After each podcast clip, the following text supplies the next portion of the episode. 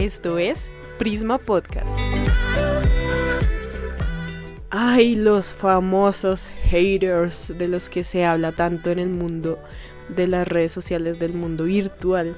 Pues resulta que los haters son estas personas muchas veces que no tienen como una identidad o que no son personas identificables fácilmente porque ya sea están en un perfil falso o sí como que no tienen una identidad clara.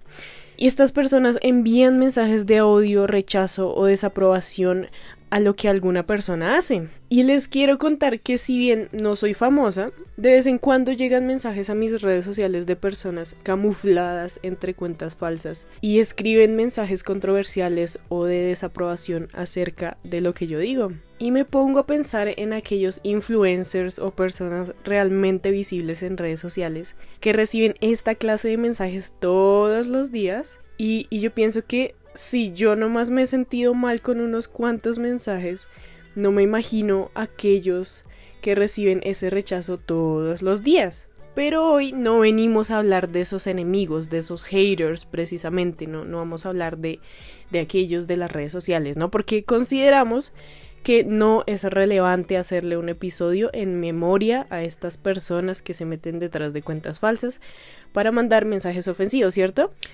Hoy vamos a hablar de otros haters que son más peligrosos. La clase de hater de la que vamos a hablar hoy no tiene forma humana. Muchas veces no es una persona y hoy te quiero presentar a tu peor enemigo, al hater más detestable de tu vida, el diablo. En primera de Pedro 5.8 dice, Tengan cuidado y estén siempre alertas, pues su enemigo, el diablo, anda como león rugiente buscando a quien devorar. Es claro, tú y yo tenemos un enemigo.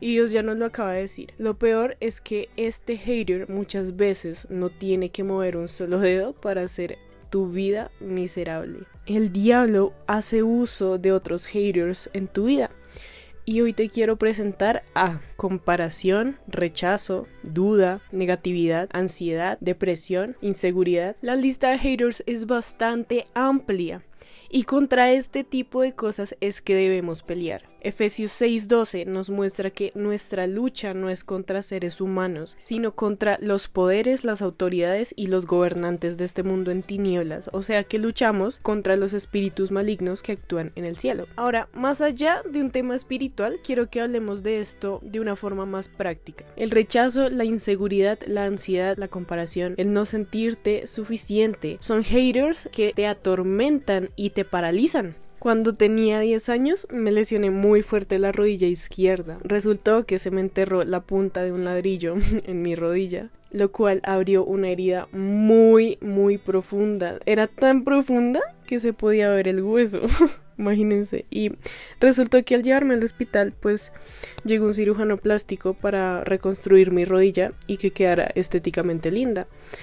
Eh, luego me cogieron puntos y pues no pude caminar durante varios meses. Yo tuve que ir a terapias durante un muy buen tiempo para poder volver a caminar. Correr o arrodillarme era algo sencillo, pero en ese momento parecía muy difícil. Algo tan sencillo como sentarme era muy difícil porque me dolía doblar la rodilla.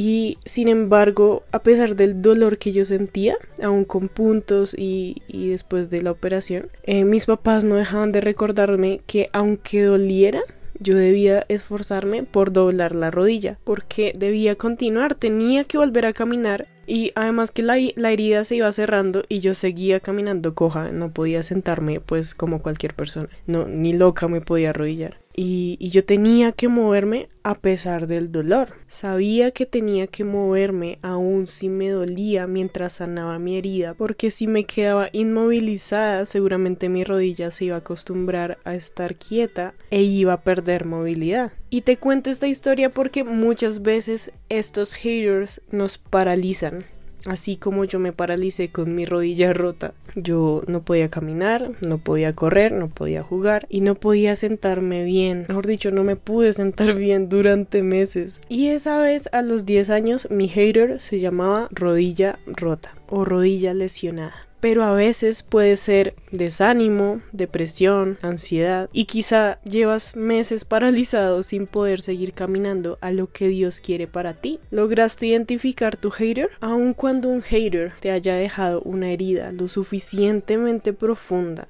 como para que no puedas caminar, debes intentarlo. Sí, yo sé que duele, duele y mucho, pero no te detengas. Pelea en contra de eso cuantas veces sea necesario, pero no te des por vencido. Luego de varios meses de terapia, pude volver a caminar y correr. Y hoy, muchos años después, puedo saltar, arrodillarme, caminar y correr como siempre. Y lo mejor es que la herida ni siquiera se nota. O sea, ustedes me pueden ver la rodilla izquierda y ni siquiera se nota casi que yo tuve tremendo hueco hasta el hueso. Pero mm, no se nota gracias al increíble cirujano plástico que me operó la rodilla.